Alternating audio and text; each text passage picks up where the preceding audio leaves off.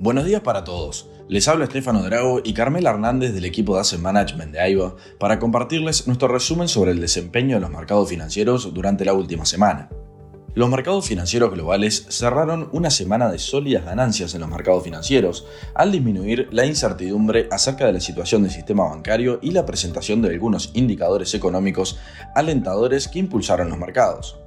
La semana marcó el final del primer trimestre del 2023 el Nasdaq saltó más de un 16%, mientras que el SP 500 subió aproximadamente un 7%. Sin embargo, el Dow Jones subió tímidamente un 0,4%.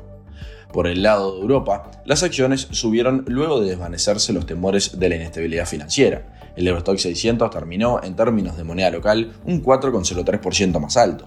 Mientras tanto, en Asia el comportamiento fue similar. En China las acciones avanzaron luego de los sólidos datos económicos que impulsaron la confianza en las perspectivas del crecimiento del país. En este sentido, la bolsa de Shanghái subió un 0,22%.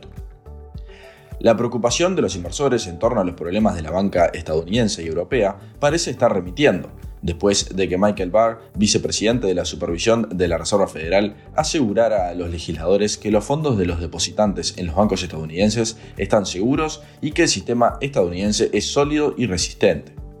La semana pasada, First Citizens anunció que comprará la mayor parte de la cartera de préstamos del colapsado Silicon Valley Bank, según ha anunciado la Corporación Federal de Seguros de Depósitos, asegurando así que los clientes comerciales de Silicon Valley disfruten de la reanudación inmediata de servicios bancarios completos. De la mano con esto, las acciones de First Citizen se dispararon alrededor de un 50%. Este hecho trajo un poco de calma y tranquilidad en los mercados en el comienzo de la semana. El presidente de la Fed, Jerome Powell, dijo la semana pasada que el estrés bancario podría desencadenar una contracción del crédito con implicaciones significativas para una economía estadounidense ya en desaceleración, mientras que el presidente de la Fed de Minneapolis sostuvo que la agitación bancaria hizo aumentar el riesgo de recesión en Estados Unidos. Los operadores de futuros están divididos sobre cuál será el próximo movimiento de la Fed en materia de tasas de interés. Aproximadamente la mitad apuesta por una subida de tipos de un cuarto punto, mientras que la otra mitad pronostica una pausa en la reunión de mayo.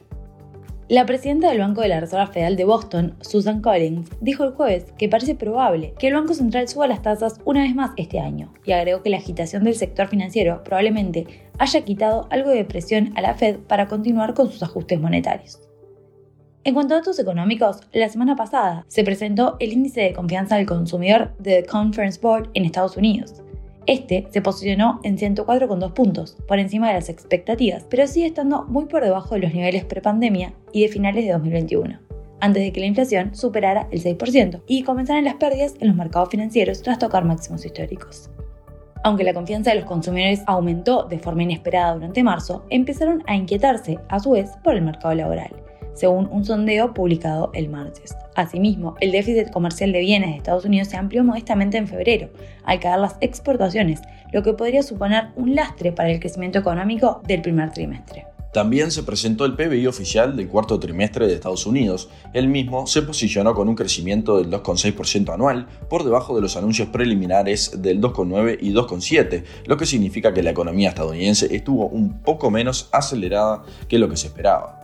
Según mostraron el viernes los datos de Eurostat, la inflación de la zona euro registró en marzo la mayor caída de su historia, pero el crecimiento de los precios subyacentes aceleró. Esto reforzará la idea de que el Banco Central Europeo suba más los tipos de interés en su próxima reunión.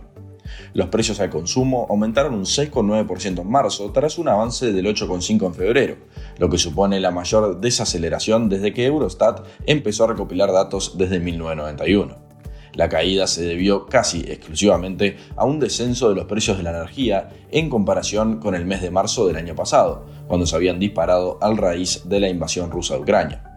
No obstante, y a pesar de estos buenos datos, el índice que excluye los precios de la energía y los alimentos, conocido por los economistas como inflación subyacente, y considerando un mejor indicador de la tendencia subyacente, se aceleró ligeramente hasta el 7,5% desde el 7,4% de febrero. En otras noticias, Elon Musk y un grupo de expertos en inteligencia artificial y ejecutivos del sector pidieron una pausa de seis meses en el entrenamiento de sistemas más potentes que el recién lanzado modelo ChatGPT de OpenAI en una carta abierta en la que aluden a posibles riesgos para la sociedad y la humanidad. A principios de marzo, OpenAI, respaldada por Microsoft, presentó la cuarta versión de su programa de inteligencia artificial GPT, que ha cautivado a los usuarios conversaciones similares a las humanas, la composición de canciones y resumiendo documentos extensos. La carta publicada por el Future of Life Institute afirma que los potentes sistemas de inteligencia artificial solo deberían desarrollarse cuando estemos seguros de que sus efectos serán positivos y sus riesgos controlables.